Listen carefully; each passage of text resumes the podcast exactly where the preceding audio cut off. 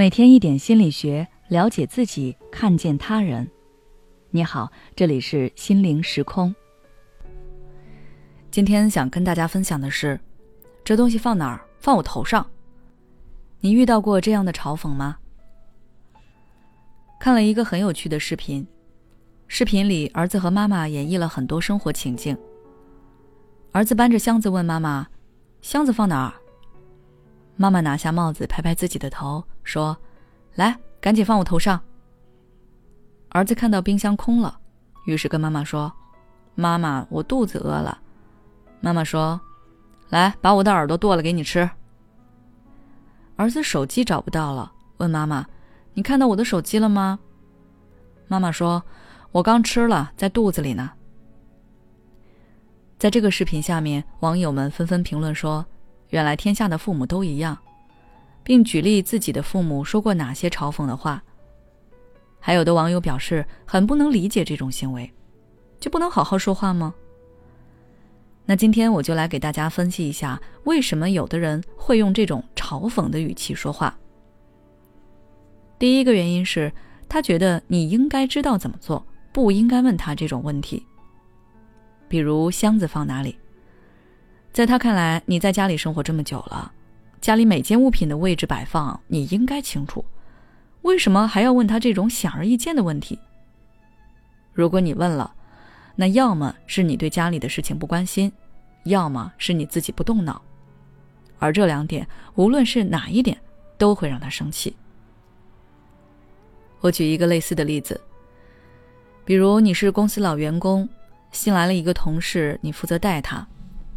一个月过去了，你让他编辑公司的自媒体文章，他问你：“师傅，图片上传点击哪里啊？”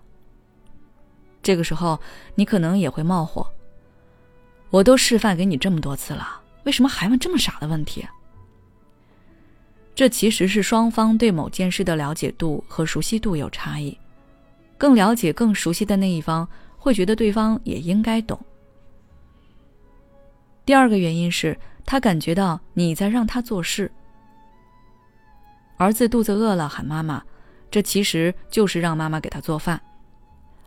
这种依赖让妈妈感觉到了压力，所以他用嘲讽的语气暗示儿子应该自己去解决肚子饿的问题。找手机同样也是这样，手机丢了你应该自己找，而不是让妈妈给你找。类似的情况我在另一个视频里看到过。丈夫哄着襁褓里的女儿，问妻子：“宝宝尿了，是不是该换尿不湿了？”妻子就说：“就让他湿着，不用换。”丈夫就问：“那这样孩子不难受吗？不长湿疹吗？”妻子也是淡淡的说：“那长呗。”然后丈夫就自己动手把闺女的尿不湿换了。在这个视频下，很多人都发表了赞同的留言。比如有一位网友说：“爸爸看到家里冰箱脏了，就问妈妈冰箱是不是该擦了，但是他从来不擦，都是让妈妈擦。”所以，被问问题的这个人，深知对方其实是知道应该怎么做的，只是自己不想去做，所以他会用反讽的态度来表示拒绝。第三个原因，也是最主要的原因，就是这样的嘲讽可以帮他达成目的。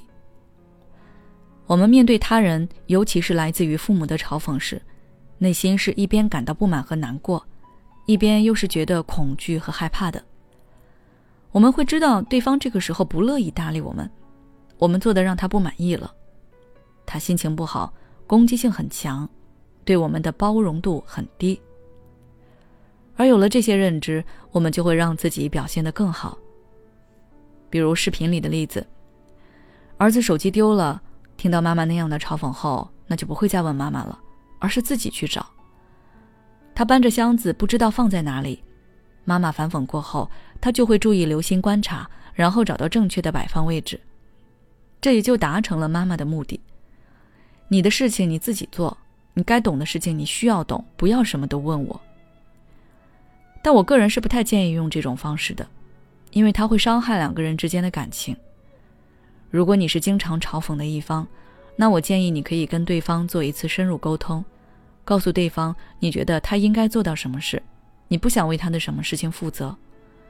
而如果你是被嘲讽的一方，同样你也可以询问对方，对方希望你如何去做。当然，别忘记告诉对方你不喜欢他这样的说话方式，你希望他可以用更平和的态度跟你交流。好了，今天的分享就到这里。如果你还想了解更多相关内容，可以关注我们的微信公众号“心灵时空”，后台回复“有效沟通”就可以了。也许此刻的你正感到迷茫，不知道接下来的事业方向该怎么走；也许此刻的你正深陷痛苦，父母和家庭的压力都在你身上，你感觉不堪重负。身心俱疲的你，应该让自己休息一下。我们组建了专业的心理救援队，也许可以帮到你。